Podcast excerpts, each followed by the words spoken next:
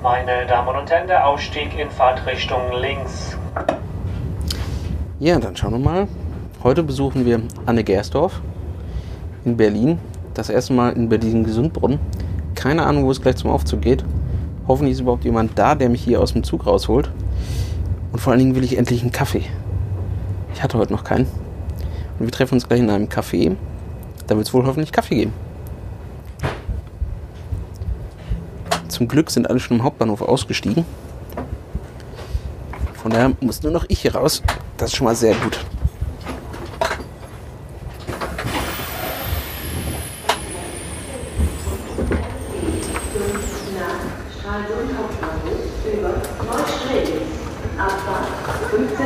Hallo.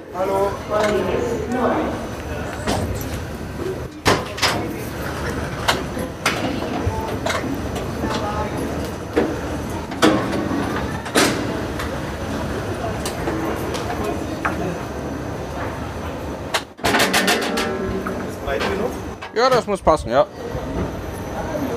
Dankeschön.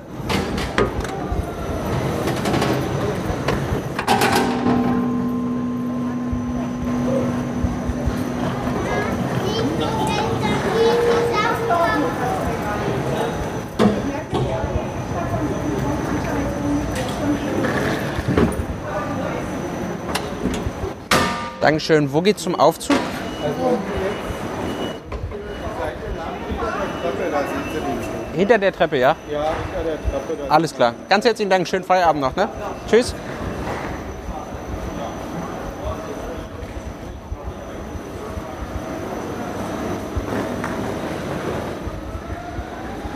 Okay, das hat schon mal ganz gut geklappt. Jetzt hoffen und beten wir nur noch, dass der Aufzug auch funktioniert. Berlin ist ja durchaus berüchtigt dafür, dass die Aufzüge hin und wieder mal nicht gehen.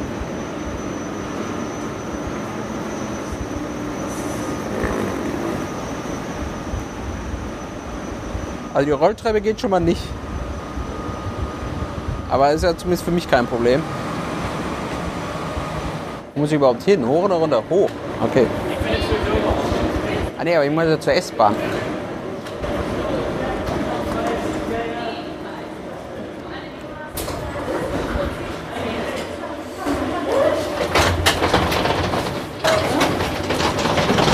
Können Sie gerade auf die 1 drücken für mich? Wäre das möglich? Dankeschön. Okay. Äh, dann fangen wir an, oder? Ja, dann fangen wir an.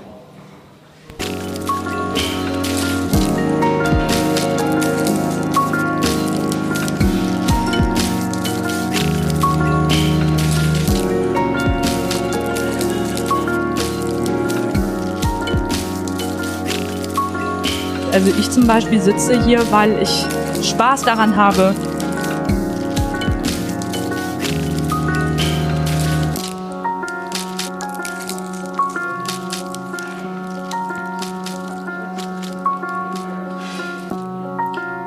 Wir sitzen hier, weil es uns Spaß macht. Hallo und herzlich willkommen zur Folge 10, zum Folge 11. Entschuldigung, zur Folge 11 des Inklusionspodcastes. Ähm, und ich sitze hier mit Anne Gerstorf. Hallo Anne. Hi. Ich freue mich, auch wenn das Wetter in Berlin nicht so ganz toll ist. Ähm, aber immerhin habe ich jetzt endlich einen Kaffee. Ihr habt es gerade gehört, ich bin im Gesundbrunnen ausgestiegen. Noch nie vorher da gewesen. Und ich hatte noch keinen Kaffee heute. Das geht natürlich gar nicht. Ich habe auch mittlerweile gemerkt, ähm, dass die Kaffeekultur in Prenzlau scheinbar. Prenzlauer Berg. Oh, oh, en- Entschuldigung. Oh, ja. Ja, ja, ich mache mich gleich unbeliebt. Ein äh, scheinbar relativ hohes Gut ist. Äh, von daher, ich trinke jetzt einen Americano. Cheers. Prost. Anne, wer bist du?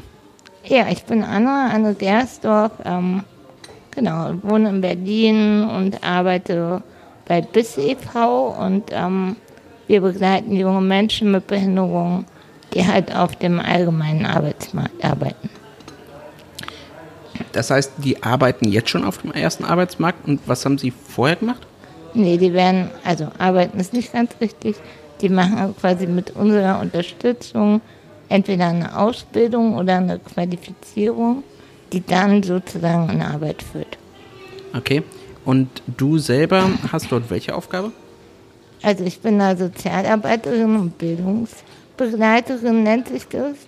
Ähm, genau, und ich begleite halt so sechs, manchmal ein bisschen mehr, manchmal ein bisschen weniger junge Menschen mit Behinderungen und ähm, guck halt, wenn es, also suche erstmal Betriebe, wenn wir die dann gefunden haben, dann ähm, gehe ich damit hin und gucke, was es halt für Schwierigkeiten gibt, ähm, guck mit den Arbeitsämtern, Integrationsämtern, was halt für Gelder beantragt werden müssen und sowas alles. Das heißt, kann man sich das so als so eine Art Case-Management auch vorstellen? Also du nimmst dich quasi dieser Person an und führst sie von vom Anfang an quasi bis dann dahin, dass sie eine Arbeitsstelle im besten Fall haben, bei der sie gut und gerne arbeiten. Genau. Okay. Also so vom Antrag bis zum Arbeitsvertrag okay. und darüber hinaus.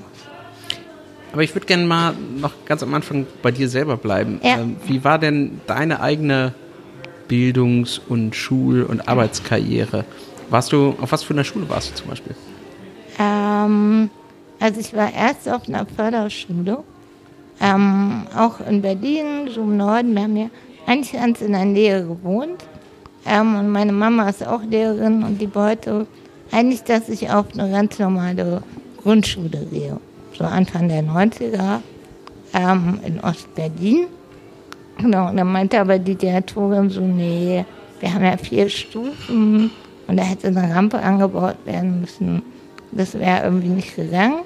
Deshalb war ich sozusagen am Anfang auf einer Förderschule für Körperbehinderte, hieß es damals noch, heute Förderschwerpunkt motorische Entwicklung. Ähm, aber ich glaube, ich war eine der wenigen die nur eine Körperbindung hatten. Mhm. Also es waren da super viele Leute, denen halt auch das Lernen schwer fiel oder die nicht so gut gucken konnten. Ähm, Obwohl es nur eine Körperbehindertenförderschule genau. eigentlich war. Und ich glaube, es war so die heterogenste Lerngruppe, in der ich je war.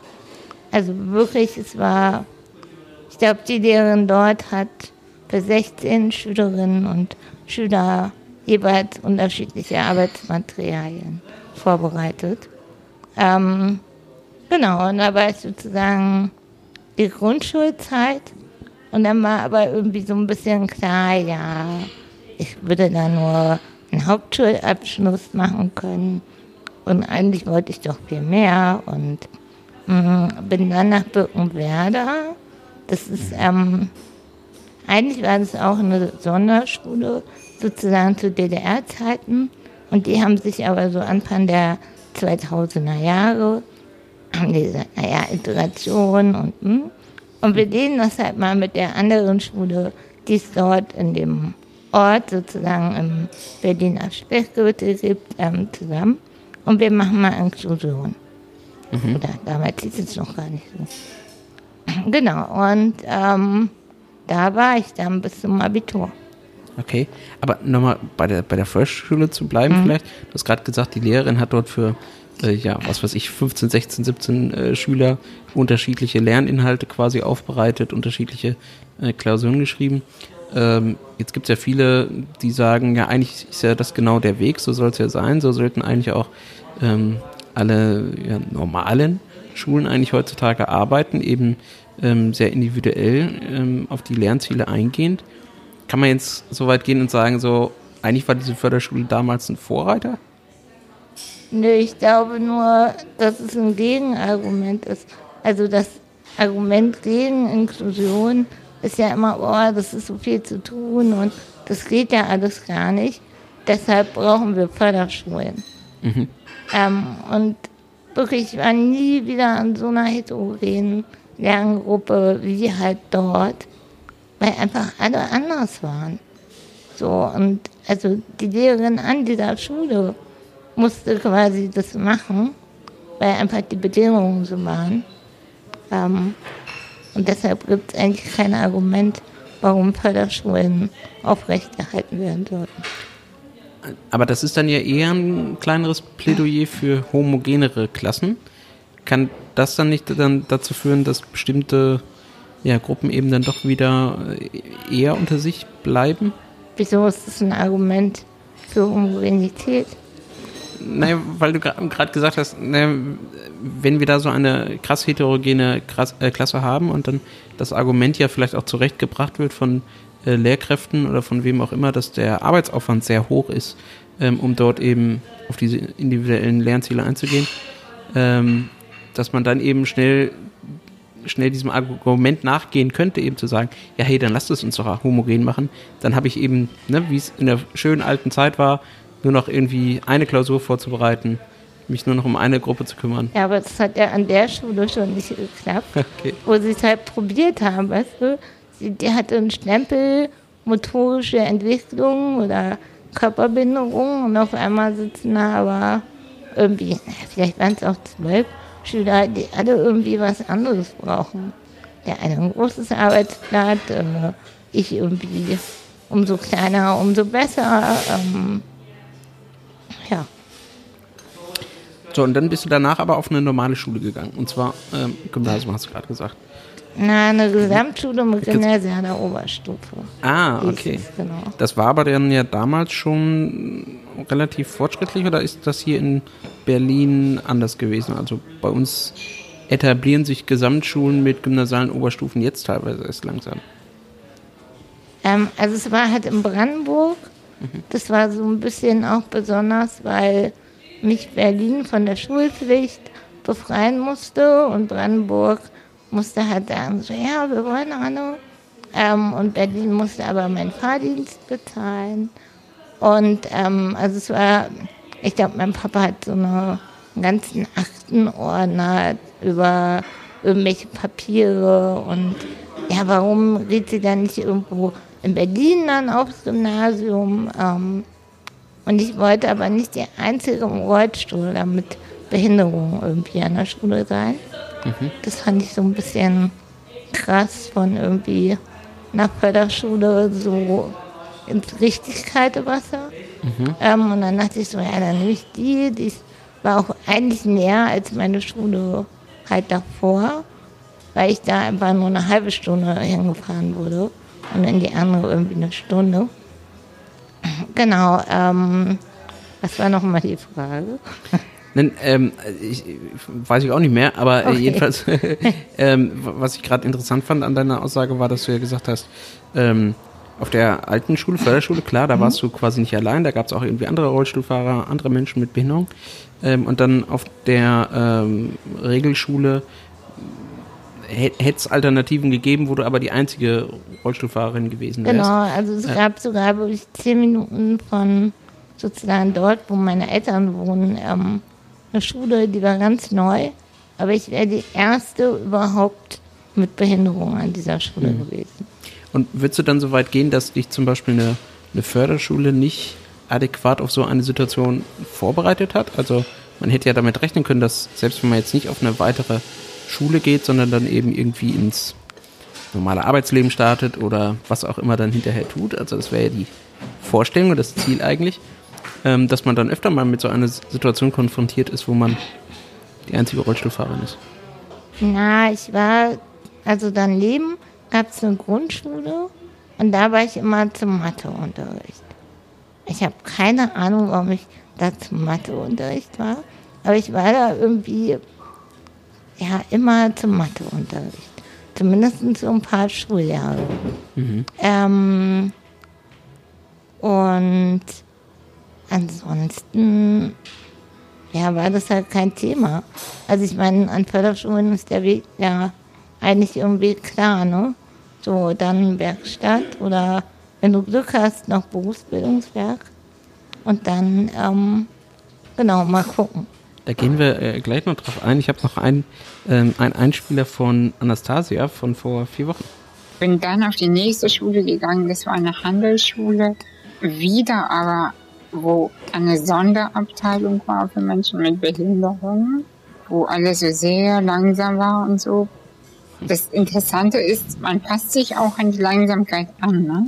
Also irgendwann, äh, irgendwann denkst du, ist doch okay. Es ist, es ist dann ja auch okay. Kannst du diese Empfindung nachvollziehen?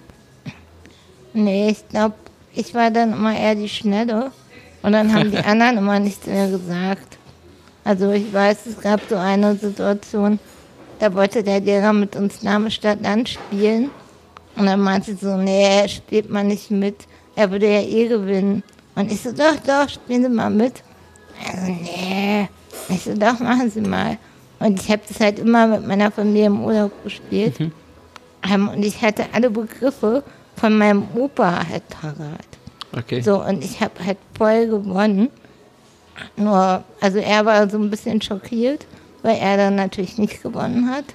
Und die anderen in meiner Klasse hatten aber auch keinen Spaß mehr, weil ich einfach das alles irgendwie wusste und konnte. Hm.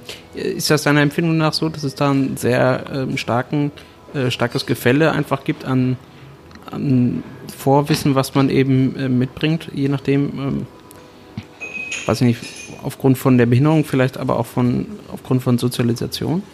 Ja, auf jeden Fall. Also, ich war kürzlich in Berlin an der Förderschule mit dem Förderschwerpunkt Geistige Entwicklung. Ähm, das war in Mitte, also ziemlich nah am Alex. Und da waren fast nur Jugendliche mit Migrationshintergrund. Und das ist einfach voll krass zu sehen, wenn du weißt, okay, die Eltern können sich vielleicht nicht dafür einsetzen, weil sie einfach die Sprache nicht können oder weil sie bestimmte Formulare nicht verstehen oder keine Ahnung, mal eben bei der Sachbearbeiterin anrufen können. Und ich hatte halt das Glück, dass meine Eltern das konnten. Ja, ähm, kann ich auch nur bestätigen. Also wenn man keine Eltern hat, die im Zweifelsfall auch nicht davor zurückschrecken, einfach mal bei einem Amt wütend anzurufen oder irgendwelche Schreiben loszuschicken, ähm, äh, dann kriegt man vieles einfach nicht ermöglicht, was eigentlich auch Standard sein sollte. Also das, wozu man eigentlich auch einen Rechtsanspruch hat. Genau, also ich habe ja gerade von dem Ordner erzählt. So, ich weiß nicht, das hätten, glaube ich, nicht so viele Eltern gemacht. Da ein halbes Jahr irgendwie einen Ordner führen, nur damit das Kind auf eine andere Schule kann. Also ist ähm, da vielleicht auch aus deiner ähm, beruflichen Erfahrung, ähm, ist sehr abhängig aus welchem, also gerade bei Menschen mit Bindung noch stärker abhängig, aus welchem Elternhaus man kommt, aus welcher Sozialisation man kommt. Einfach weil einem dann im sehr frühen Lebensstadium ähm, ja eben schon die Wege eigentlich gelegt werden, beziehungsweise man oft irgendwie die Eltern braucht, die dann einfach da ja dafür arbeiten, dass man auch andere Möglichkeiten bekommt. Ja, ich glaube schon. Also es kommt, glaube ich, ein bisschen auf die Behinderung vielleicht an. Also ich glaube, bei Menschen mit körperlichen Behinderungen oder ich mag irgendwie das Wort nicht, aber starken geistigen Behinderungen ähm, ist es, glaube ich, schon so. Aber gerade Menschen mit Lernschwierigkeiten, da kommt es ja einfach die Behinderung auch durch unser Bildungssystem. Und wenn du halt weißt, dass das stark äh, wie heißt es? Segregiert Ja, oder genau, ähm, Segregation schweres ausgrenzt. Wort, genau, ausgrenzend ist und gerade auch dahingehend, wie deine Eltern halt gestellt sind, ähm, dann ist es einfach auch krass, weil du ja in so eine Art Schleife kommst. Du hast gerade eben schon gesagt ähm, oder so angedeutet, naja, nach der Förderschule normalerweise ist so ein bisschen das Leben immer dann, dann vorgegeben. Ähm, Anastasia hat da beim letzten Mal gesagt, quasi, das ist so ein bisschen das Prinzip ähm, Klappe halten. Äh,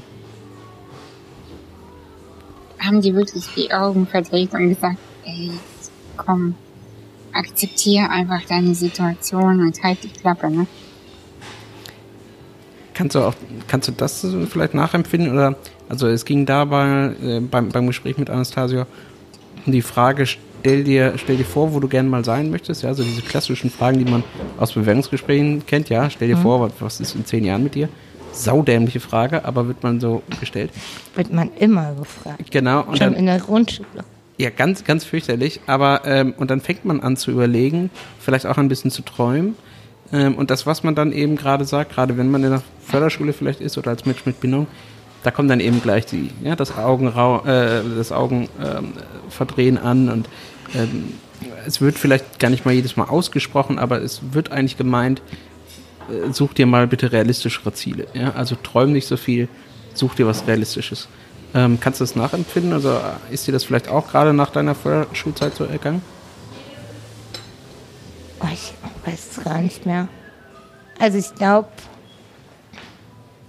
ich glaube, ich bin dagegen ganz schön immun vielleicht auch.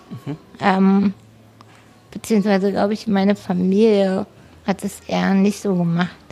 Also es gab halt Situationen, die gingen irgendwie nicht oder waren halt schwieriger. Ähm, aber es gab jetzt eher nicht so Sachen, wo sie gesagt haben, nee, das geht doch überhaupt nicht. Sondern die haben mir immer eher viel Vertrauen geschenkt. Ähm, aber ich kriege das schon oft mit, beziehungsweise machen wir es eigentlich ständig, dass wir Menschen mit Behinderung nicht scheitern lassen. Also wir gucken immer so, ja, wie fallen sie möglichst weich oder ähm, möglichst gar nicht fallen. Ähm, und ich finde aber, also auch in meinem Leben, Situationen, an denen ich gescheitert bin, da bin ich, glaube ich, am meisten dran gewachsen. So, also da lernt man ja voll viel draus. Und dann nehmen wir eigentlich Menschen mit Behinderung die Lernmöglichkeit. Und das ist halt total schade. Ja, ist das ähm, so das, was dann ja oft äh, beschrieben wird als Schonraumfalle, ja, also so nach dem Motto, wir packen dich schön in, in Watte, ähm, ja, geh hier auf deine geschützte, am besten in die geschützte Kindergartengruppe sogar schon, dann in die geschützten äh, Förderschule und dann in die Werkstatt ist ja auch was Geschütztes, ja, damit du nicht Ja, ja. was auch immer äh, überfordert wirst oder keine Ahnung, der böse, böse, stressige erste Arbeitsmarkt dich nicht Ja. irgendwie äh, niederringt. Und ähm, äh, ja, ich entnehme daraus, dass du das eigentlich als, als etwas Negatives ansiehst, sondern dass einem dort wichtige Erfahrungen, die eigentlich jeder Mensch normalerweise macht, genommen werden. Genau, also es gehört einfach dazu. Und ich meine, irgendwann kommen wir da ja nicht mehr raus. Also ich meine, wir wären vielleicht im klassischen Sinne zur Schule gegangen, wenn dann ins Berufsbildungswerk gekommen, hätten da irgendeine, keine Ahnung, Bankkauffrau oder Mann Ausbildung gemacht. Ähm, und dann, ja, wie geht's denn dann weiter? Dann machen wir Integrations- oder Inklusionsfirmen und dann, also eigentlich kann es ja, also irgendwann hört es ja auf. Und warum sollen wir es denn nicht dann von Anfang an lernen? Also, ja, ich, ich muss ja immer so sagen, so, ich sag das so spaßig. Also mir hätte auch in der Schule mal einer von meinen Freunden eins auf die Fresse geben müssen. Allein einfach für die Erfahrung. Es gibt auch Leute, die mal stärker sind. Die müssen nicht unbedingt mehr Ahnung haben, aber die haben dann einfach auch mal die Macht. Ja. Und das sind einfach so Erfahrungen, die man normalerweise halt einfach macht und äh, die ganz wichtig, glaube ich, sind zum Akzeptieren von bestimmten ähm, Strukturen, die es halt einfach gibt und auf die man immer wieder stößt, auch in, in seinem Leben, ähm, die aber dann Menschen mit Bindung einfach verwehrt werden. Genau, also ich muss ja auch lernen, keine Ahnung, wenn ich kein Klo finde, in das ich reinpasse, so, dann suche ich mir halt eins. Ja. Und das ist dann halt an so einer Förderschule, brauche ich das aber nicht suchen. Und dann muss ich auch meine Bedürfnisse eigentlich nicht äußern, weil die werden ja schon vorher erkannt. beziehungsweise sie werden mir quasi in den Mund gelegt, ja. Also Genau. ähm, zum Beispiel, wenn man immer wieder diejenigen fragt, was, was sind deine Lieblingshobbys? Und jemand wohnt in einem Heim oder in, in, in einer Werkstatt oder sonst was, dann werden immer die Freizeitaktivitäten genannt, die komischerweise dort dann auch angeboten werden. Ach krass, Ne? ist mir noch nie aufgefallen, aber Ja, macht Sinn. also wenn, und was machst du als Hobby, was würdest du gerne mal machen? Dann wird, äh, klar, die haben eben nur den Erfahrungshorizont, den diese Struktur ihnen bietet. Und gerade wenn man jetzt mit, mit äh, Menschen spricht, die ähm, vielleicht nicht die Möglichkeit haben, sich auf anderen Wegen noch zu informieren oder ähm, vielleicht auch das Vorstellungsvermögen dann haben, dass man das selber machen könnte, ja, Ja. Ähm, dann geht das nicht. Also ich weiß selber, wie ich auch als Jugendlicher immer dachte, nee, natürlich werde ich nie Auto fahren. So, völlig selbstverständlich, ja. Ich wollte Krankenwagenfahrerin werden. Du wolltest Krankenwagenfahrerin werden. Wie, wie kommt man denn zu so einem Wunsch? Keine Ahnung. Ich fand das irgendwie cool. Und dachte mir so, oh, immer schnell durch Berlin fahren. Und Von, durch Berlin war- schnell fahren. Also, ich dachte, du kommst aus Berlin. ja, ich dachte mir, das ist so bestimmt cool. Alle machen Platz. Also mir war schon klar, okay, Rettungssanitäter, das wird irgendwie schwierig so. Oder Sanitäterin. Weil die Leute wohnen ja schon irgendwie auch im vierten Stock. Ähm, aber ich dachte mir so, ach, bis dahin kann ich bestimmt Krankenwagenfahrerin werden. Aber das, das finde ich einen ganz interessanten Ansatz, weil du hast vorhin schon gesagt, naja, dann macht man automatisch schon eine Ausbildung zum Bürokaufmann, zum was auch immer. Ähm, und das sind alles immer irgendwie bestimmte monothematische ähm, äh, Arbeiten, also immer die, die gleiche Art und Weise. Und auch dazu hat Anastasia beim letzten Mal schon mal was gesagt. Otto, das war schön. Ja, Otto hat mir gefallen. Das war auch eine gute Zeit. Äh, aber ich saß da nur im Büro, in einem Großraumbüro. Und ich kann das nicht leiden. Ich bin einfach nicht der Typ Mensch, der in äh, klimatisierten Räumen es aushält. Ich habe das Gefühl, dass ähm, wenn, wenn ich mit ähm, ja, teilweise Bekannten spreche, die irgendwie auch eine Behinderung haben und sie frage, und was hast du jetzt vor, nach der Schule, nach was auch immer, dann kommt äh, irgendwie sowas, ja, also eine Ausbildung in irgendeinem äh, eher ja, akademischen, irgendwie bürotypischen Beruf halt. Ähm, gibt es aber bei, bei euch vielleicht auch einfach ähm, in eurer Arbeit ähm, ja, Menschen mit die auf euch zukommen und sowas wie du jetzt gerade sagen, ja, ey, ich will Krankenwagenfahrer werden, ich will, weiß ich nicht, äh, äh, Pilot werden oder sowas. Ähm, gibt's das? Gibt es dafür Möglichkeiten? Wie geht ihr damit um?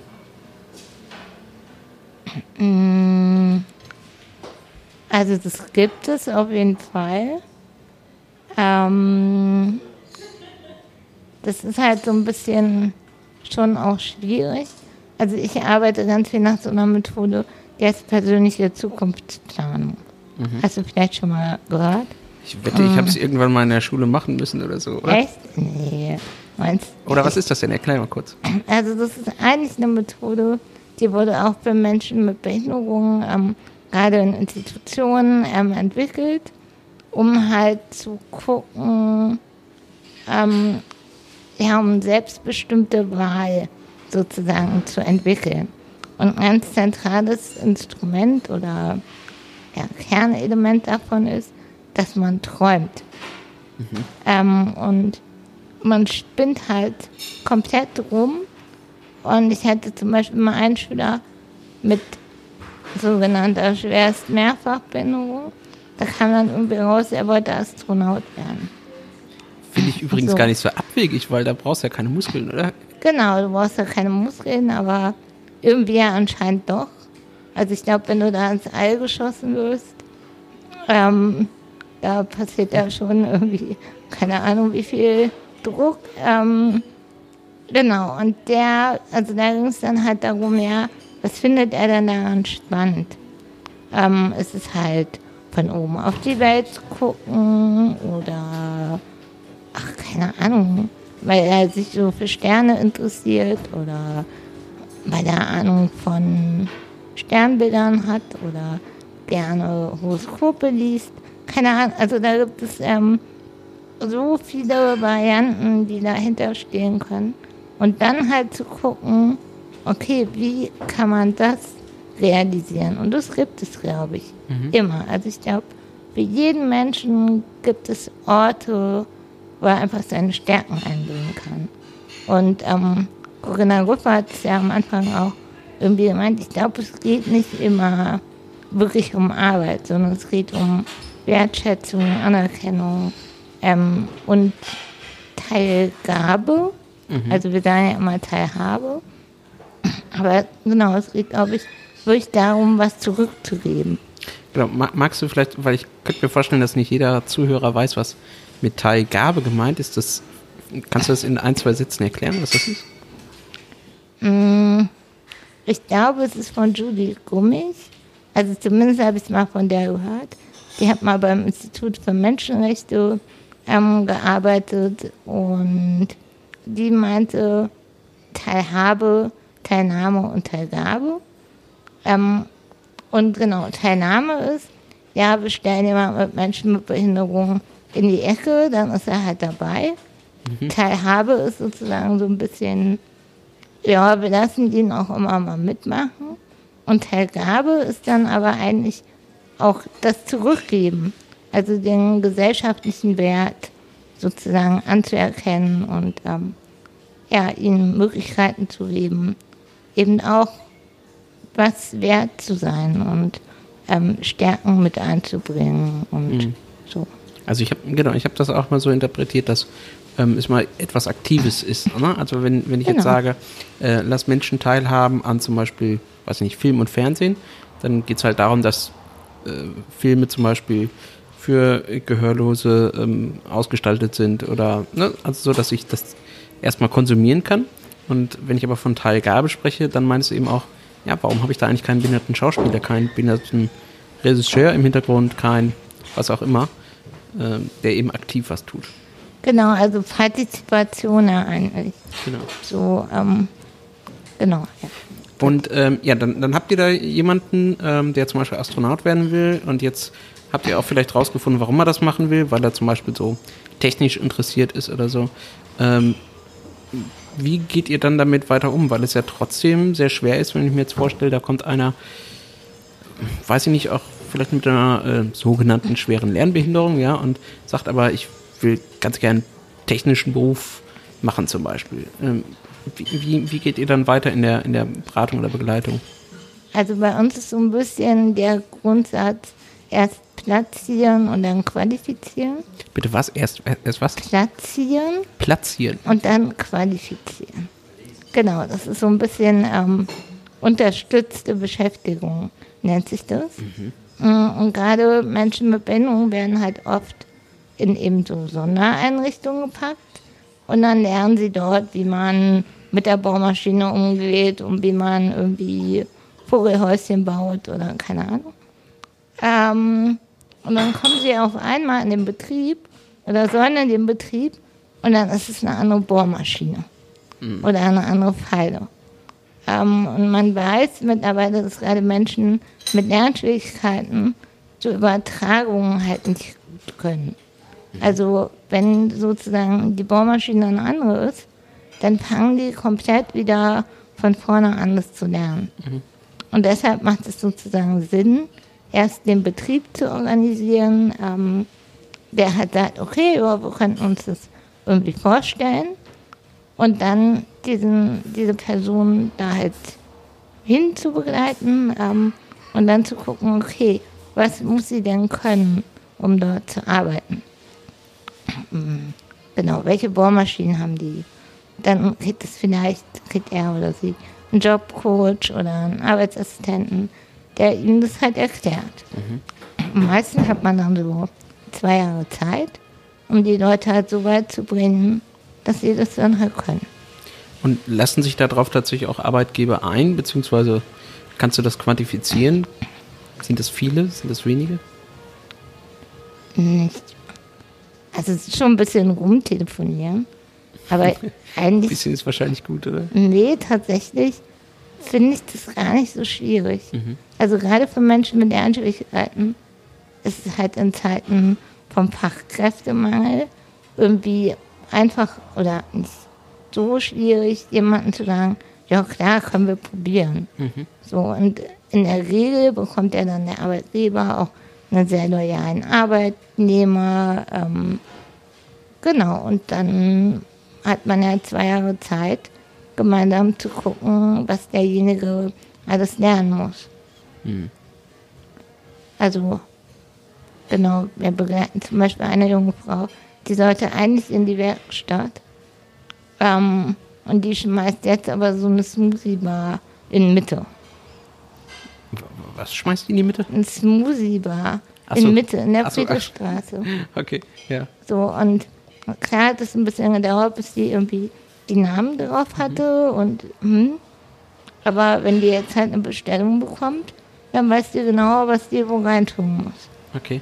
Und das, ähm, das ist auch tatsächlich das, was ähm, Ihren Wünschen dann auch tatsächlich nahe kommt. Also es ist jetzt nicht so nach dem Motto, ich telefoniere mal ab, krieg irgendeinen Arbeitgeber, der jetzt sagt, ja, ich würde da mal irgendjemand nehmen und dann tut ihr einfach nur den Erstbesten auf den Platz setzen, also platzieren, Nee. sondern ihr guckt schon, dass das irgendwie dann auch mit den Wünschen und Fähigkeiten der jeweiligen Person irgendwie ein bisschen harmoniert. Genau, das machen wir schon. Ein bisschen wird es natürlich schon, läuft es irgendwie immer auf ähnliche Felder hinaus. So. Also viel so Hauswirtschaft oder Gastronomie oder Handwerk oder Gebäudereinigung, Gartenlandschaftsbau, ähm, so klassische Berufe halt für Menschen mit Lernschwierigkeiten. Darf ich Ähm, da einhaken? Weil irgendwie, Ja. ich finde es interessant, also, dass wir eben sagen, zum Beispiel klassische Berufe für einen Menschen mit Lernbehinderung. Weil eigentlich ist das nicht auch schon Teil von, ja, auch wieder Segregation, von Ausgrenzung, dass wir halt sagen so, ja, ich meine, hey, Mensch mit Lernbehinderung, der kann halt nur irgendwie im Garten was arbeiten oder Hausmeister werden, der kann aber jetzt nicht, ähm, weiß nicht, in der Universität irgendwie arbeiten. Also, ich meine, sehr krasses Beispiel, aber ähm, irgendwas sträubt sich in mir. Kannst du, also hast du auch das Gefühl? Ja, ich finde es auch komisch. Ähm, ich weiß auch nicht, warum wir so sind. Aber es ist halt auch so. Also ich guck, habe gerade mehrere Leute, die wollen in den sozialen Bereich. Und was es halt gibt, ist so Betreuungsassistenz im Seniorenheim. Ähm, das geht irgendwie relativ gut. Aber zum Beispiel im Kindergarten, wenn jemand kommt und sagt, er will mit Kindern arbeiten, dann geht es irgendwie eigentlich nur in der Küche, hat aber nichts mit Kindern zu tun. Ähm, und da sind, glaube ich, unsere Anforderungen einfach so hoch. Also, weiß ich nicht, dann kommen da halt Eltern und sagen, nee, unsere Kinder dürfen nur mit ausgebildeten Leuten. Dabei hat es ja überhaupt nichts damit zu tun, wie sozial hilfsbereit oder sonst was jemand ist. Ähm, und natürlich kann der vielleicht keine Entwicklungspläne schreiben und so pädagogisch komplexe Sachen arbeiten. Ähm, aber ich glaube, so mal mit Bauchklötzen spielen oder mal mit dem Kind irgendwie auf Toilette gehen, das geht doch. Also da braucht man doch keinen Studienabschluss für. Nee, also vielleicht kann es ja irgendeiner der Zuhörer nochmal rausholen, weil ich weiß nicht mehr, wo es stand. Aber es gab letztens ähm, ja diese Geschichte von äh, einem Mädchen mit Down-Syndrom, ähm, was zum Beispiel auch genau das, was du gesagt hast, Erzieherin werden wollte im Kindergarten ähm, und das nicht durfte, konnte, weil es eben bestimmte Qualifikationen nicht erfüllt. Wobei, sehr klischeehaft, aber wir alle wissen, dass gerade Menschen mit Down-Syndrom ein sehr hohes Einfühlvermögen, gerade was andere Menschen angeht, was Kinder angeht, wäre eigentlich in Anführungszeichen ideal und perfekt dafür geeignet und trotzdem lassen wir das dann eben nicht zu aufgrund von irgendwelchen bürokratischen ähm, äh, ja, Anforderungen, äh, die ja eigentlich nur dafür dann auch vorhanden sind, um auch dort wieder auszugrenzen, weil sie haben in dem Fall ja inhaltlich gar, kein, äh, gar keinen Sinn, sondern sie sind wirklich rein ein Mechanismus, um zu gucken, ob jemand eine bestimmte Hürde schafft. Genau, und also ich würde sogar noch weitergehen, ähm, weil wir gerade bei Teilnahme, Teilhabe, Teilgabe war.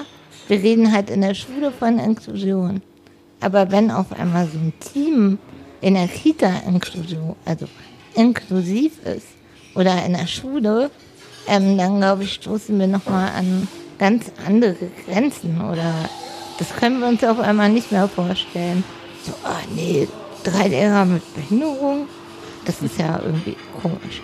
Die können ja gar nicht das Sportfest organisieren. Was soll das denn? Ja, oder, also, weiß ich nicht. Es kommt natürlich auch immer drauf an, aber ich glaube, unsere Denke geht immer irgendwie bis zum Ende der Schule und dann ist halt irgendwie vorbei. Ich glaube, dass wir aber in dieser neoliberal geprägten Gesellschaft, das empfinde ich auch so, eine Tendenz haben zur Totalität der Erwerbsarbeit, die über alles bestimmt, sozusagen jede Faser unseres Lebens durchdringt. Und ich finde, das ist was, wogegen wir Widerstand setzen müssen.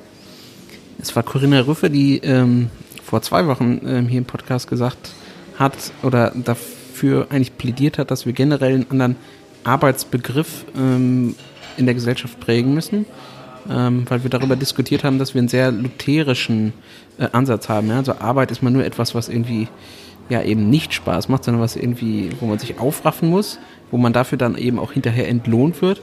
Ähm, und erst das ist quasi dann eine anerkennungswürdige Arbeit. Ähm, ist, ist bei euch ähm, im, im Verein oder in dem Institut ähm, das tatsächlich auch eine, eine Diskussion oder, oder ein Punkt, wo man ähm, spricht, ob indem wir krampfhaft, krampfhaft in Anführungszeichen auch versuchen, Menschen mit Behinderung in Arbeit äh, zu geben, also in normale Erwerbsbeschäftigung äh, geben, ob wir dann nicht quasi diesem Bild auch hinterherhecheln oder ob wir nicht vielleicht grundsätzlich als Gesellschaft ein anderes Bild prägen müssen von, von Arbeit? Klar, eigentlich halten wir das aufrecht. Also Also wir probieren halt die Leute dazu befähigen, dass sie in irgendein System passen. So, ähm, ist halt die Frage, was wir wollen und was wir als Gesellschaft halt wollen. Was So. willst du denn? Naja, also ich sehe das schon auch so wie Corinna, aber ich glaube, wir kommen da halt, also es wäre eine totale Revolution. So, und ähm, ich glaube, das würde ja alles in Frage stellen, wie wir so überhaupt hier in Deutschland und Europa und keine Ahnung wo leben. So. Ähm, und also viele reden auch zum Beispiel über das bedingungslose Grundeinkommen. Und ich bin da eigentlich eine große Freundin von, weil ich denke, das ist schon eine gute Idee. Aber ich glaube, das Argument dann zu sagen, wenn jemand mit Behinderung arbeiten will, zu sagen, nö, wir bezahlen dir die Unterstützung nicht, die du dann brauchst, die ist halt auch groß. Ähm, und das finde ich halt irgendwie schwierig. Also ich würde wahrscheinlich trotzdem arbeiten wollen, weil mir sonst viel zu langweilig ist. Ähm, und wahrscheinlich würde ich genauso viel arbeiten und würde mich halt über das Geld mehr freuen, so. Ähm, ja, aber das ist halt so ein bisschen einfach die Frage.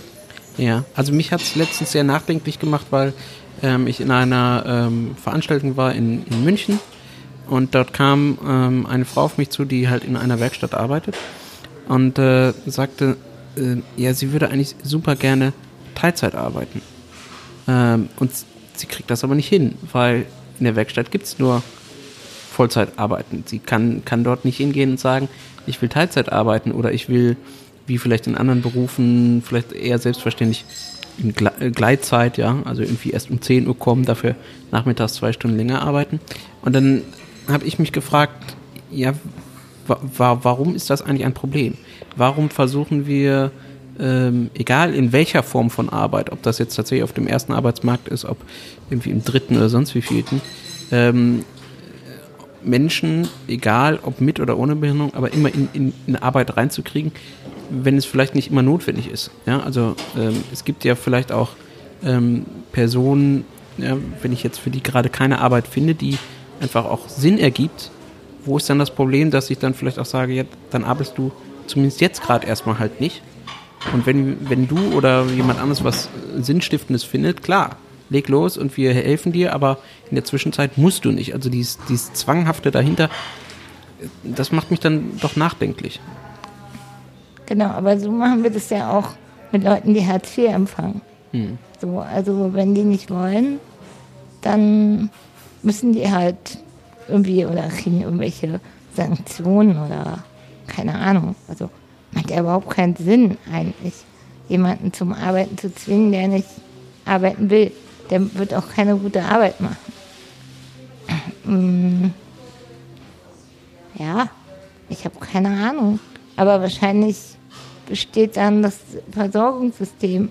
Der Bus fährt halt morgens um acht und abends um vier wieder von der Werkstatt. So. Und äh, zwischendurch gibt es keine Betreuer in der Wohngemeinschaft oder Wobei, das ist ja, also das, was du beschreibst, das liegt ja vor allem daran, dass wir eben diese Hilfen für die Person nicht individualisiert haben. Genau. Also das, was wir beide zum Beispiel hier haben, also wir haben hier zwei Assistenten sitzen. Äh, hallo ihr da drüben. Die hören uns Ja, die hören uns gar nicht zu. Ja, so, so, aufmerksam sind unsere ja, ja. Assistenten, genau. Ähm, nein, also wir haben beide äh, Assistenten, die quasi individuell nur für uns ähm, zur Verfügung stehen und ähm, die uns eben ermöglichen, ein, ja, wie für jeden anderen Menschen eben individuell gestaltetes Leben zu führen. Und was ich mich dann immer frage, ist, warum gibt es diese Möglichkeit, zum Beispiel für mich und für andere Menschen, ähm, vielleicht rechtlich ja, aber eben nicht real existierend, weil man irgendwelche Anträge nicht durchbekommt oder es nicht genehmigt wird, so eine Assistenz. Und der einzige Unterschied, den ich immer wieder feststelle, ist eigentlich nur ähm, die Perspektive auf Leistungserbringung, auf Arbeit, auf irgendeine Art von Geld, was dann eben über Steuern oder ähnliches zurückgezahlt wird. Also wenn ich eben begründe und sage, ja, ich studiere halt hier und nach dem Studium werde ich wahrscheinlich arbeiten, ja, und ich werde eben am, am, im geregelten Beschäftigungsverhältnis auf dem ersten Arbeitsmarkt nachgehen. Kein Problem, man bekommt Assistenz. Und wenn jemand anderes kommt, der irgendwie sagt, so, oder bei dem es einfach derzeit die reale Situation ist, dass er nicht auf dem ersten Arbeitsmarkt tätig ist, ist das plötzlich ganz, ganz schwierig, so eine individuelle Assistenz zu bekommen. Ähm, und, und da frage ich mich eigentlich, ob wir da nicht schon diese, diese Grenze der Leistungsgesellschaft übersprungen haben. Also, dass wir da schon zu extrem werden, zu, wie Corinna vielleicht sagt, auch zu totalitär. Ja, hängt es so an Arbeit? Also, ich weiß nicht. Also, ich glaube, Berlin ist da relativ fortschrittlich, was halt so Assistenz angeht. Aber ich Das stimmt, also nur mal nebenbei. Wir sind hier gerade von der S-Bahn-Haltestelle hierher gelaufen und, weiß nicht, drei oder vier Leute mit Assistenz begegnet, ja. Also im ganzen Landkreis Hameln-Pyrmont gibt es zwei. Und ich bin einer davon. Ja, aber ja, also genau, es gibt halt, also Berlin ist da, glaube ich, echt fortschrittlich. Ähm, aber was wollte ich denn eigentlich sagen? Assistenz. Äh, Äh, Also die, die Frage ist tatsächlich, warum scheint es zumindest so, dass bestimmte Gruppen von Menschen mit Behinderung äh, eher zum Beispiel individuelle Hilf, Hilfe bekommen und ähm, andere, wo ich die Vermutung habe, dass es dann eben an, an der Verwertbarkeit ihrer selbst liegt, ja, also wie die Gesellschaft sie sieht, ähm, dort ist es dann schwieriger. Na, ich glaube, was ich halt so ein bisschen sehe oder was einfach auch nicht gesehen wird, so Assistenz, kostet ja auf den ersten Blick erstmal krass viel Geld. Und wenn ich mir manchmal bewusst werde, wie viel Geld da eigentlich jeden Monat, äh, jeden Monat auf mein Konto kommt, denke ich auch immer so, boah, krass. Aber ich finde, dabei wird vergessen, dass die Leute ja auch dann sozusagen wieder Arbeit haben und die Kaufkraft antreiben und eben kein Hartz IV oder Arbeitslosengeld beziehen und ähm, in die Arbeitslosen- und Krankenversicherung einzahlen. Mm. Und ich glaube, die Argumente sind, also da hast du, glaube ich, recht, dass ich sagen kann, so ja, ich könnte dann halt nicht arbeiten. Also wenn ich in einer Wohngemeinschaft leben würde, könnte ich halt nicht arbeiten. Aber wahrscheinlich wäre ich auch fünfmal so viel krank oder noch mehr, keine Ahnung, weil einfach gar nicht so individuell auf mich eingegangen werden kann. Ähm, Aber ge- genau das ist ja das Problem, dass eben dann Personen, die in einem Heim sind, in einer, in der Werkstatt, also die, denen fehlt eben dieses Argument, weil ähm, immer gesagt wird, naja, irgendeine Betreuungsperson zum Beispiel, oder ne, das ist ja keine Assistenz, sondern eine Betreuung, ähm, die ist immer da äh, und du brauchst sie eben nicht individuell, weil du eben in diesen Strukturen eben eingehegt bist. Ähm, und ähm, ich, ich persönlich würde ja immer so argumentieren, nein, natürlich haben sie ja genauso das Recht auf eine, auf eine individuelle Hilfe. Ähm, nur sie bekommen sie halt einfach nicht oder dieses Argument fehlt dann. Und das ist doch eigentlich ein großes Problem, dass wir das immer wieder darauf reduzieren, äh, zu gucken, ähm, ja, was, was fängt derjenige quasi mit seiner individuellen Freiheit an? Also nach dem Motto, wenn du deine individuelle Freiheit für Arbeit nutzt, prima, dann kriegst du es. Wenn du deine individuelle Freiheit nutzt, um was auch immer zu tun, ja, ähm, ja dann müssen wir nochmal nachdenken, ob du die bekommst. Ja, also da, wo ich arbeite, wir arbeiten eigentlich nur nach dem persönlichen Budget. Also das ist sozusagen der Grundsatz, dass die Leute das Geld, was normalerweise die Werkstatt für Menschen mit Bindungen bekommen würde oder ein anderer großer Bildungsträger oder ein Berufsbildungswerk, ähm, bekommen die Leute bei uns und bezahlen davon bis. Ähm, und gerade ist so ein bisschen das Problem, also so eine Werkstatt ist ja in drei Teile gegliedert. Das Eingangsverfahren, der Berufsbildungsbereich und der Arbeitsbereich. Und die ersten zwei Teile sind dazu da, Leute eben anzulernen, wie so eine kleine Ausbildung oder Qualifizierung. Ähm, und in Berlin wird es gerade nicht als persönliches Budget bezahlt. Weil die halt meinen, nö, das steht ja in ihrem Gutachten, sie sollen in die Werkstatt. Für sie gibt es keine Möglichkeiten auf dem allgemeinen Arbeitsmarkt. Wer, wer, wer, wer, bestimmt das? Wer schreibt so ein Gutachten Die? Agentur für Arbeit. Und deren Ärzte und Psychologen. Ähm, genau, also das ist so ein bisschen so, nö, das steht ja da, das geht nicht. Und wir sagen aber, nö, mit dem persönlichen Budget bekommen wir das hin, Orte zu finden. Und dann geht es halt nicht um Arbeit und, oder geht schon um Arbeit, aber eben nicht um, derjenige muss auch Akkordarbeit leisten, wie manchmal übrigens auch in einer WM.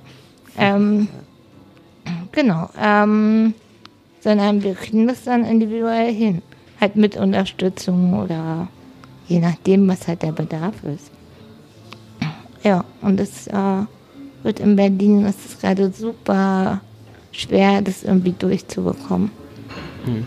Wobei äh, tatsächlich, also du hast es auch schon ein, zwei Mal erwähnt, Berlin ist, was viele Dinge angeht, schon relativ fortschrittlich. Es gibt ja äh, Regionen in Deutschland, ähm, da haben wir teilweise noch, noch mit viel existenzielleren ähm, Problemen zu kämpfen. Ne? Also wir haben es gerade schon angesprochen mit zum Beispiel sowas wie Assistenz, was ja oft genug auch die Voraussetzung ist, um überhaupt irgendwie etwas anderes außerhalb dieser Strukturen ähm, zu erledigen. Ähm, ich möchte noch einmal Bezug nehmen auf Corinna Rüffler, die hat nämlich beim äh, letzten Mal gesagt, ähm, segregierte Systeme sind Rassismus. Die segregierten Systeme, die wir haben, die Sondersysteme, die Sonderwelten, die wir haben, die führen dazu, dass wir nicht miteinander ins Gespräch kommen, ja. Und ähm, ja, das ist auch eine Art von Rassismus. Ähm, würdest du dich dieser durchaus ja vielleicht äh, krassen äh, Einschätzung ähm, anschließen, dass ähm, diese, diese ganzen Strukturen, die wir aufgebaut haben, und hast es vorhin äh, beschrieben von Förderschulen, ähm, über äh, Werkstätten, äh, Berufsqualifizierungsmaßnahmen, ähm, Einrichtungen, selbst wenn man sie mittlerweile als Wohngemeinschaften beschreibt, ähm, dass all diese Systeme dafür da sind, auszugrenzen und dass das ja letztlich Rassismus ist? Also Rassismus natürlich nicht im Sinne des Wortes, das ist ja keine Rasse in dem Sinne. Genau, oder, also das glaube ich, da finde ich es ein bisschen schwierig so. Mhm. Ähm, aber klar halten wir damit auch irgendwelche Systeme aufrecht. Und also die Aussage ist schon echt krass. Okay. Aber ich glaube, im Grundsatz hat sie schon recht. Mhm. So.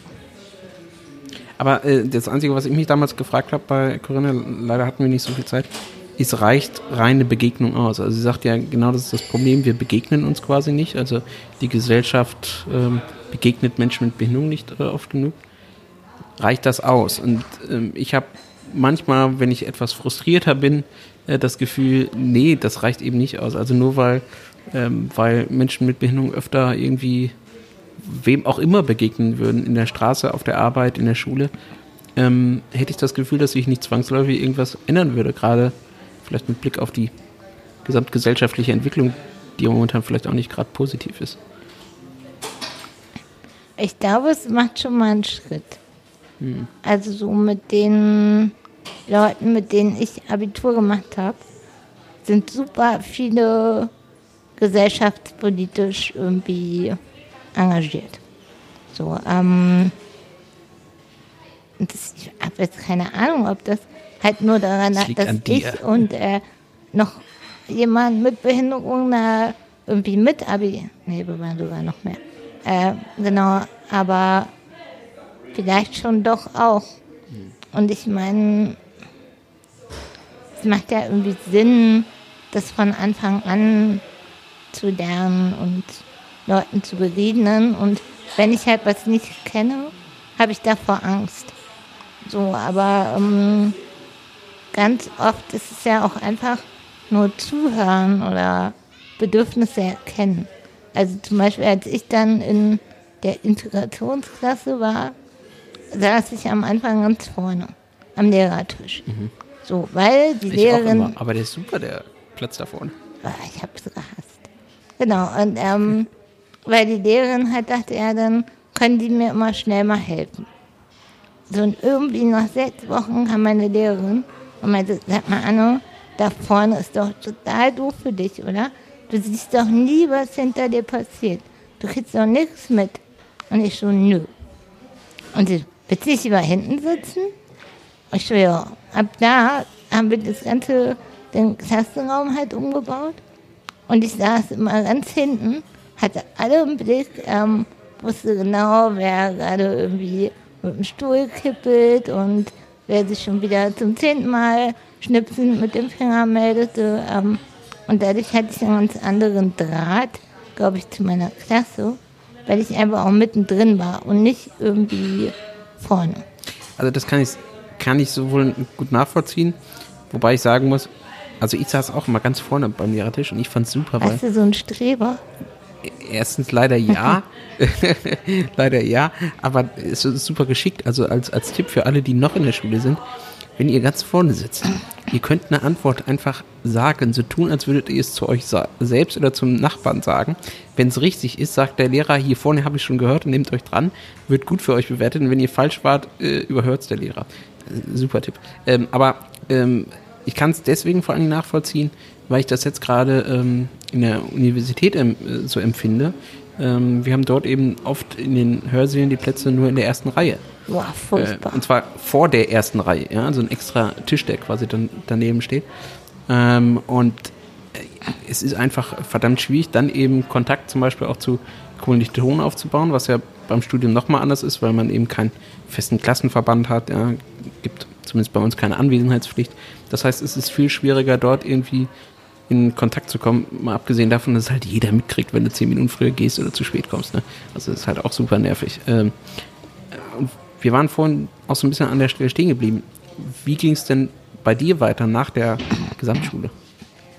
Ähm, oh, fu- genau, also Abitur.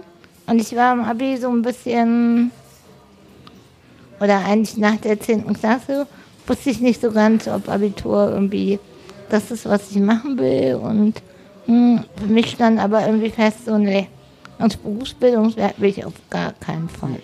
So, ich bin jetzt hier irgendwie bei den ganz normalen Leuten angekommen.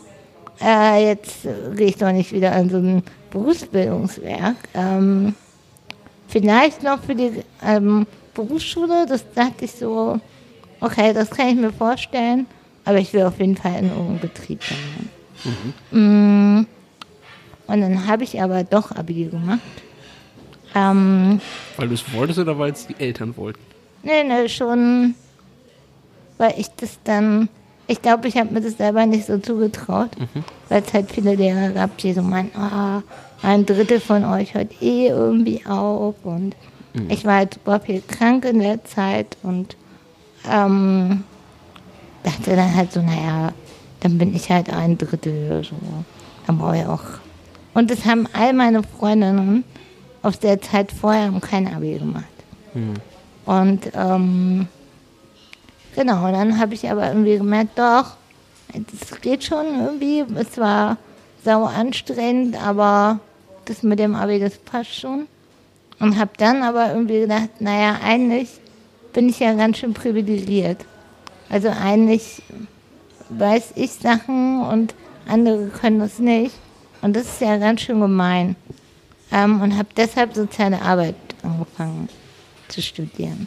Und dachte, okay, ich will irgendwie andere Leute beraten, dass sie die gleichen Rechte haben wie ich. Ähm, und dann musste man vorher ein Praktikum machen und ähm, an der Schule war von einem der Berliner Zentren für selbstbestimmtes Leben quasi eine Beratungsstelle. Ähm, und die hatten mir vorher schon noch was zur Assistenz erzählt und irgendwie wusste ich halt, dass es das gibt. Moment, äh, das heißt, es gibt an der Schule hier in Berlin teilweise Beratungsstellen vom, vom, von selbstbestimmt Leben? Na, an der Schule in Brandenburg, ja. Okay. Also das heißt dann, wenn man, Also mittlerweile nicht mehr so ganz, aber ja. aber das ist ja, also das heißt, wenn, wenn man dort ein Jugendlicher ja zu der Zeit äh, mit Behinderung ist, dann kann es sein, dass man dort relativ früh aufgeklärt wird über Möglichkeiten zum Beispiel von Assistenz von selbstbestimmt Leben. Von, Genau. Also ich hätte da so eine, da gab es halt so ein Projekt an der Schule und es waren halt alles Leute selber mit Behinderung. Mm. Und irgendwie so Ende vom Abi, meine Eltern waren so, du bist jetzt 18, wir haben keinen Bock mehr. Nein, so, Sieh zu. so schlimm war es nicht, aber ähm, genau, war so, ja, wir haben das jetzt lange gemacht und irgendwie war auch okay, aber jetzt äh, können wir mal gucken, dass du dein Leben machst und wir unseres so. Was auch Ähm, nicht alle Eltern tun, was ich persönlich zum Beispiel auch als eine Gefahr sehe. Ja, voll. Ähm, und dann sind wir da halt hin und haben uns halt erzählen lassen, irgendwie, was halt Assistenz ist. Und ähm, ja, und dann war klar, ja, Assistenz will ich. Also wenn dann Assistenz. So, und ähm, dann ging es irgendwie los. Und dann studiert hast du wo? Äh, in Berlin auch. An der ASH, also Adi Salomon Hochschule.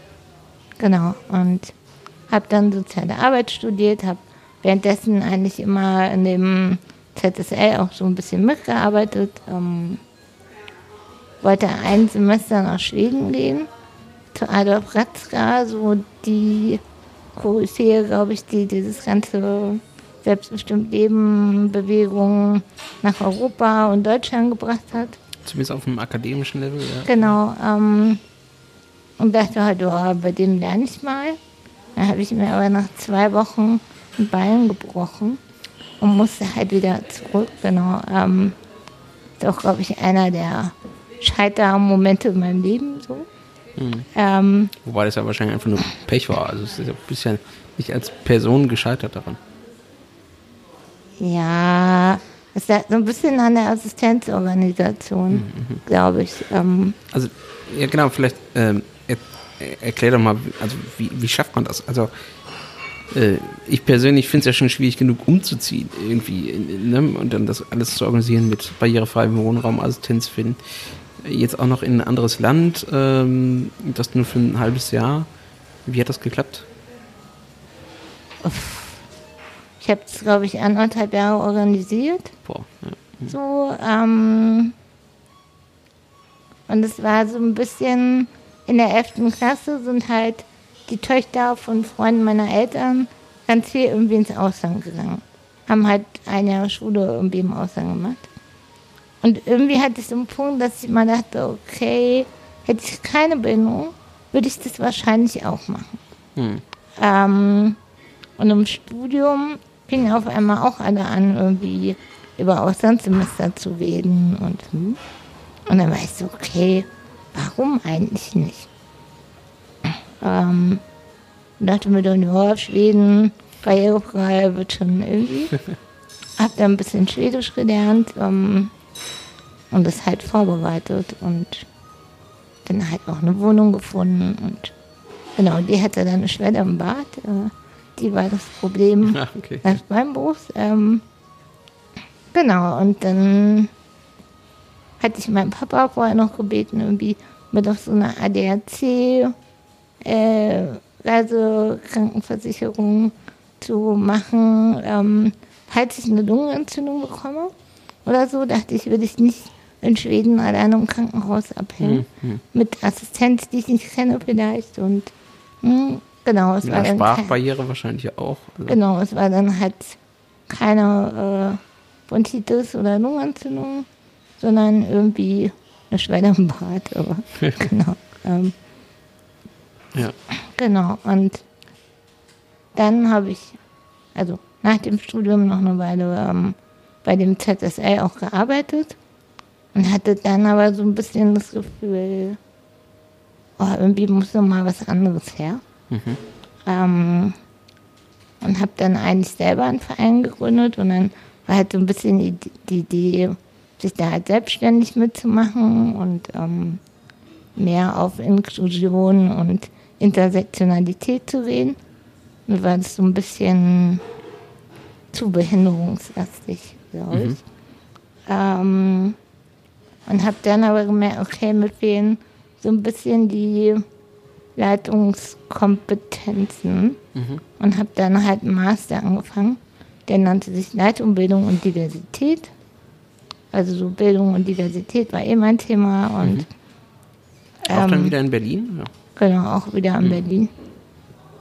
Und währenddessen kam halt ein Verein, der mich vorher halt schon kannte, von der Arbeit bei dem ZSL und meinte so, Mensch, Anna, willst du nicht bei uns anfangen? Wir suchen gerade Leute. Aber das ist ja schon ganz schön glücklich quasi, oder? Ja, voll. also, ja. Genau, und dann habe ich studiert und da gearbeitet und äh, jetzt bin ich mit dem Studium auch fertig und arbeite nur noch da. Ja. Aber ähm, das heißt, eigentlich ähm, sind da schon viele Dinge ähm, zusammengekommen, wenn man das mal zusammenfasst, dass du jetzt quasi studiert hast, ähm, in, in, diesem Institut jetzt arbeitest. Also du hattest das Glück, dass du quasi auf eine Regel-Gesamtschule mehr oder weniger nach der Förderschule gegangen bist, dass du Eltern hattest, die ja viel Wert auf wahrscheinlich Selbstständigkeit äh, gelegt haben und dass man eben irgendwie nicht in dieser Schonraumfalle ähm, endet und ja, vielleicht am Ende auch dann tatsächlich zum richtigen Zeitpunkt die richtigen Kontakte gehabt. Ähm, wie, wie gehen wir mit den Menschen um, die dieses Glück an Verkettung richtiger Umstände nicht haben? Ähm, also das sind ja wahrscheinlich die, die dann bei dir auch wahrscheinlich häufiger auftauchen. Was, was, was gibt es noch so für Modelle? Also ich meine, ist, ist das quasi die Zukunft, dass wir genau das, was ihr macht, eben mit allen machen? Also irgendwie, wir begleiten sie, beraten, wir platzieren sie erstmal irgendwo, qualifizieren sie dann. Was, was ist quasi die Zukunft, die Vision? Inklusion, oder? Nein, ähm. Ja, warum nicht? Also eigentlich ein schönes Schlusswort, aber äh, ähm, ich meine, was, was gibt es noch für, für Modelle? Also ist das müssten wir jetzt zur Politik gehen und sagen so, hey, wisst ihr was, macht einfach genug von solchen Case-Management, Begleitungs-, was auch immer Stellen, ja, das machen wir jetzt in ganz Deutschland und dann kriegen wir schon alle Menschen mit Bindung irgendwie auch in, in inklusive Arbeitsplätze rein. Oder was, was müssen wir als Gesellschaft tun, damit sich das ändert?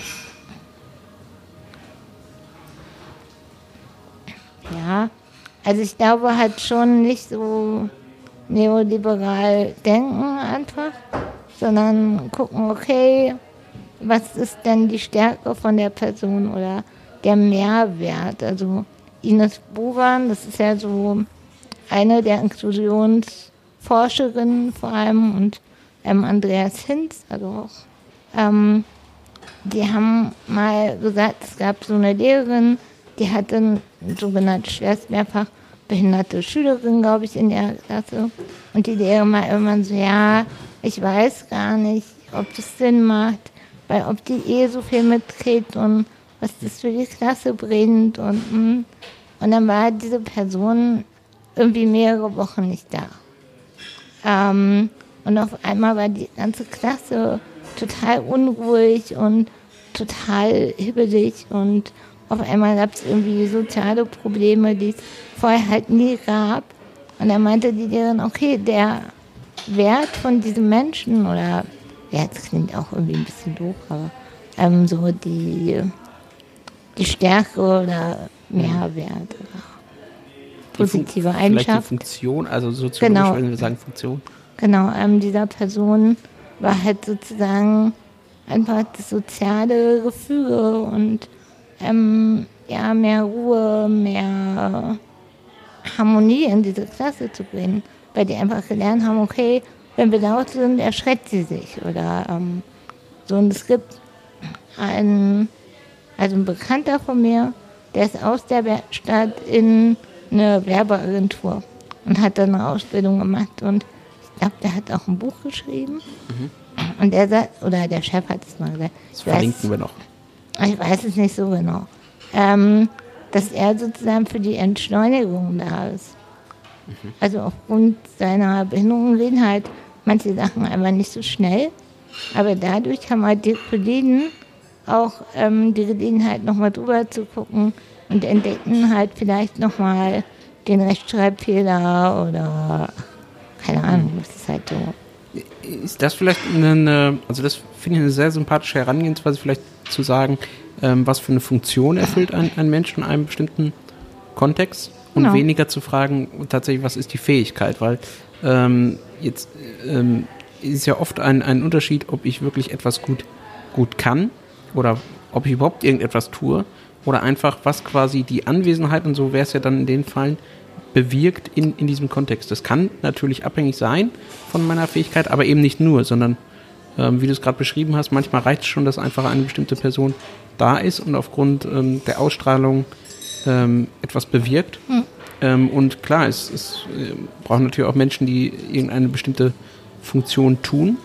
Ähm, aber das ist eben einfach eine andere, eine andere Art von Funktion. Ähm, und vielleicht müssen wir das einfach noch krasser verankern. Ja. Ich habe zum Abschluss noch ähm, zwei kurze Fragen. Und zwar ähm, hat Silke Lutz von Twitter noch zwei Fragen eingesendet, die will ich hier auch dann stellen. Und zwar ist die eine Frage, warum gibt es eigentlich so verdammt schlechten Lohn in den Werkstätten? Naja, weil Werkstätten ja auch eigentlich irgendwelche Wirtschaftsbetriebe sind. Ähm, ja, also ich glaube nur deshalb, oder? Also ich weiß es auch nicht. Ich war, ich war glaube ich noch nie in einer. Ich habe heute mal überlegt, ob ich nicht äh, da mal Praktikum machen sollte. Geht jetzt wahrscheinlich nicht mehr, aber Ja, also ich glaube, die Frage, äh, die sich ähm, hier eher hinter verbirgt, ist ja ähm, zum Beispiel, warum sind Werkstätten vom Mindestlohn ausgenommen? Also ich kann, kann sogar noch ansatzweise verstehen, dass man sagt, das ist eben ähm, am Ende oft auch ein wirtschaftlicher Betrieb und die speisen sich eben aus den Geldern, die sie ja von Sozialhilfeträgern zum Beispiel bekommen. Und dass die eben nicht besonders viel zahlen wollen, leuchtet wahrscheinlich auch ein. Zum gewissen Teil vielleicht sogar richtig so. Ähm, auf der anderen Seite, warum müssen ähm, Werkstätten noch nicht mal Mindestlohn zahlen? ich habe leider keine Ahnung. Gut, aber wir halten fest, wir finden es, glaube ich, beide völlig Ja, daneben und äh, genau, total scheiße. Ähm, und die äh, zweite Frage, und ich glaube, auf die kannst du vielleicht ein bisschen besser antworten, warum gibt es so wenig Integrationsunternehmen, beziehungsweise eine vorweggestellt, kannst du vielleicht kurz erklären, was sind Integrationsunternehmen? Ähm, Integrationsunternehmen sind, oder ich glaube, sie heißen jetzt Inklusionsunternehmen. Nach dem BTHE ähm, Okay, wurde nur der, Name, geändert. Ja, genau. Ähm, es sind halt Unternehmen, in denen offiziell Menschen mit Behinderung und ohne zusammenarbeiten. Ähm, und die bekommen halt dafür eine bestimmte Förderung. So, ähm, ich habe gerade gestern mir so eine Internetseite nochmal angeguckt und es waren echt viele. Ähm, aber meine persönliche Meinung ist, also warum brauchen wir die denn? Also eigentlich mit Inklusion hat es irgendwie nicht so viel zu tun. Und ähm, also meiner Erfahrung nach arbeiten Menschen mit Behinderung da halt auch eher in den niedrigen Positionen. Ähm, und diese Firma macht halt damit auch irgendwie einen Gewinn, weil die natürlich ganz viel Lohnkosten, Zuschüsse und irgendwelche Dinge halt mitbringen, die es ja auch braucht, aber dann halt in den höheren Ebenen die Menschen ohne Behinderung arbeiten und ja, also ich kann es irgendwie nicht leiden. Wenn wir bei, bei dem Thema schon sind, wie stehst du eigentlich so zu der Behindertenquote quasi? Hältst du das als tatsächlich einen ähm, wirksamen Mechanismus oder ist das, ähm, ist das eigentlich schon der falsche Weg, dass man dort überhaupt ähm, so etwas etablieren muss, wobei es dann ja auch noch die Möglichkeit gibt, sich quasi rauszukaufen? Wahrscheinlich brauchen wir das als Gesellschaft. Also so wie sie gerade funktioniert. Ähm, grundsätzlich wäre, also fände ich es einfach cooler, wenn es freiwillig passieren würde und wir einfach von sich aus erkennen würden, okay, ja, das ist mir wichtig oder die Person erfüllt dann halt die Funktion, Ruhe ins Team zu bringen oder wie auch immer. Ähm, genau, also eigentlich fände ich schöner, wenn es sie nicht gäbe. Aber ich glaube, wie es aktuell ist, brauchen wir sie. Und irgendwie hätte deine Frage noch eine Frage. Ähm, nee, eigentlich, eigentlich war es so. Also, ob wir das äh, brauchen einerseits und ähm, wie du vielleicht noch zu dem Rauskaufen stehst. Also, ich meine, jetzt könnte Ach so, man, ja, jetzt könnte man ja sagen, so, okay, ähm, wir machen halt einen Zwang einfach und ab einer bestimmten Größe muss das einfach sein. Punkt, Ende aus. Ähm, oder so, wie wir es jetzt ja tun, so, dann zahlt halt irgendein zugegebenermaßen auch verdammt kleinen Betrag. Da hat ja sogar mal äh, Wolfgang Schäuble noch vor ein, zwei Jahren so einen Versuch gestartet, das zu erhöhen. Ähm, aber dann Echt? können sich Unternehmen rauskaufen. Genau, also das ist schon auch krass, finde ich, ähm, dass sie sich rauskaufen können. Aber noch viel krasser, finde ich. Sie können diese Quote ja umgehen, indem sie Teile ihrer Produktion zum Beispiel an eine Werkstatt auslagern. Echt, das war mir zum Beispiel Ja. noch nicht klar. Und das finde ich richtig dreist. Wie, das heißt, wir haben ein Werkzeug, was eigentlich für Inklusion sorgen soll und man kann es umgehen, indem man explizit segregierende Genau. Systeme unterstützt. Weil die Werkstatt soll ja eigentlich dazu befähigen oder die Leute dazu hinführen, dass sie auf dem allgemeinen Arbeitsmarkt arbeiten können. Wobei, Ähm, wobei wir ja alle eigentlich wissen, dass irgendwie nur ein oder zwei Prozent aller Menschen, die in der Werkstatt sind, ähm, tatsächlich äh, über die Werkstatt raus auf den ersten Arbeitsmarkt kommen. Das heißt, ähm, die Werkstatt erfüllt in 98 Prozent der Fällen nicht ihre eigentliche Aufgabe, nämlich den, den, den, den Sprung äh, zu ermöglichen für Betroffene raus auf den ersten Arbeitsmarkt zu kommen. Genau, also ich glaube, diese Zahl ist schon ganz schön alt und ich glaube, es müsste sie mal wieder jemand erheben. Aber sie ist auf jeden Fall super gering. Also auch, ähm, genau, wenn die jetzt natürlich so andere äh, Instrumente installiert haben und gucken, aber in Berlin zum Beispiel gibt es bislang nur einen Antrag auf ein Budget für Arbeit. In, in ganz Berlin. In ganz Berlin. Ja, das ist ja, ja So, ähm, krass. Ja, genau. Und äh, also bislang und mal gucken so. Aber wenn du natürlich auch erstmal in einem System bist und es da irgendwie gemütlich ist, warum sollst du denn dann da wieder raus? Das macht doch gar keinen Sinn. Ja, und vor allen Dingen für diejenigen, die die ja auch betreiben und einrichten, auch die haben ja ein bestimmtes Interesse, dass das weitergeht. Genau. Äh, Anne, Ja, was haben, wir, was haben wir vergessen? Willst du noch etwas loswerden? Gibt es eine Botschaft, die du noch raussenden willst äh, oder uns auf irgendetwas aufmerksam machen willst? Irgendeinen tollen Artikel, Buch, irgendwas? Ich glaube, Ich weiß nicht. Ich glaube, ich habe jetzt ganz schön viel geredet. Genau, ähm, das mit dem, mit dem Berufsbildungsbereich, der nicht als oder außerhalb von der Werkstatt sozusagen ähm, realisiert wird, das ist mir, glaube ich, echt so ein Dorn im Auge.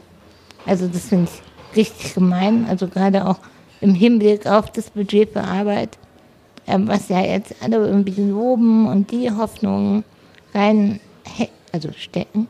Ähm, und wenn wir dann aber die Leute vorher in die Werkstatt schicken, damit sie dann wieder rauskommen, das macht irgendwie keinen Sinn. Und Ist eigentlich, ähm, also ich habe mitgekriegt, dass man zum Beispiel für das persönliche, äh, für das Budget für Arbeit, ähm, muss ich ja ein konkret vorliegenden ähm, Arbeitsangebot haben und erst dann kann ich es ja quasi beantragen.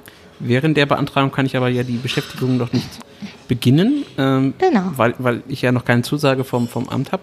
Ähm, habt ihr damit vielleicht schon erste Erfahrungen oder habt, habt ihr schon was gehört, ähm, ob das tatsächlich ähm, in der Praxis ähm, für Probleme sorgt? Also weil, als ich das gelesen habe, habe ich mir gedacht, also an den Kopf gefasst, ja, also wie, wie, wie dämlich ist das? Ich brauche einen Arbeitgeber, der erklärt sich bereit, dann, dann kann ich es erst beantragen, ich darf aber noch nicht anfangen und wie wir alle wissen, das kann ja auch gerne dann mal ein paar Monate dauern, bis ich sowas vielleicht durchkriege. ja, Ähm, oder Jahre. Ja, und in der Zeit muss aber ja quasi das Angebot offen gehalten werden, weil in dem Moment, wo ja der Arbeitgeber dann sagt, also jetzt reicht's mir, ja, ich brauche hier meinetwegen die Stelle, ich muss die mit wem anders besetzen, ähm, ist ja auch mein Antrag wiederum hinfällig. Na und, also ich glaube, so weit sind wir halt nicht, dass ein Arbeitgeber einfach mal sagt, ja, ich nehme jemand und stelle den mal eben ein. So, ich glaube, es braucht einfach eine Phase, um sich kennenzulernen, um halt zu wissen, ja, der erfüllt die Anforderungen, um zu sagen, ja, ich stelle den halt ein. Ähm, das ist ja auch null geklärt, wie man überhaupt dahin kommt. Und gerade die Zielgruppe braucht dabei vielleicht auch Unterstützung. Also da fallen ja die Arbeitsverträge auch nicht vom Himmel.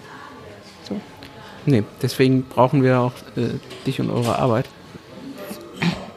Genau, und ich glaube, also was, womit wir ein großes Stück weiter wären, wären, wenn so Amtssachen, also diese ganzen Anträge bei der Agentur für Arbeit einfach ein bisschen menschenfreundlicher wären und auch so Gutachten und das einfach mal schneller gehen würde. Also wenn da jemand zwei Jahre, genau, bei BIS, äh, soll seit zweieinhalb Jahren arbeite ich da und es soll da so ein Treppenlift für mich eingebaut werden. Ähm, vielleicht wird es noch dieses Jahr was. Das ist dann so ähnlich wie bei den Krankenkassen mit den Privatumbauten. Jedes Jahr Budget X, ich glaube 2000 Euro oder so, darf man für private Umbaugelegenheiten haben. Das heißt, wenn man umzieht, darf man im ersten Jahr ins Wohnzimmer, im zweiten Jahr in die Küche und im dritten dann ins Badezimmer.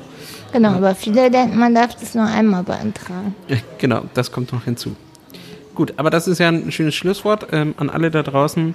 Ähm, seid humaner, seid schneller und vor allen Dingen Ich will echt allen Menschen mal einen Rat geben. Einfach mal entspannen. Genau, weil das werden wir jetzt tun. Habt noch einen schönen Tag. Anne, ganz herzlichen Dank. Und an alle da draußen, ähm, kommentiert, ähm, schreibt äh, Nachrichten. Ihr könnt das jetzt per WhatsApp machen. Guckt euch das Video auf YouTube an. Ähm, und ähm, ja, vielleicht mögt ihr auch die eine oder andere Spende hinterlassen. Bis demnächst. Tschüss. Tschüss.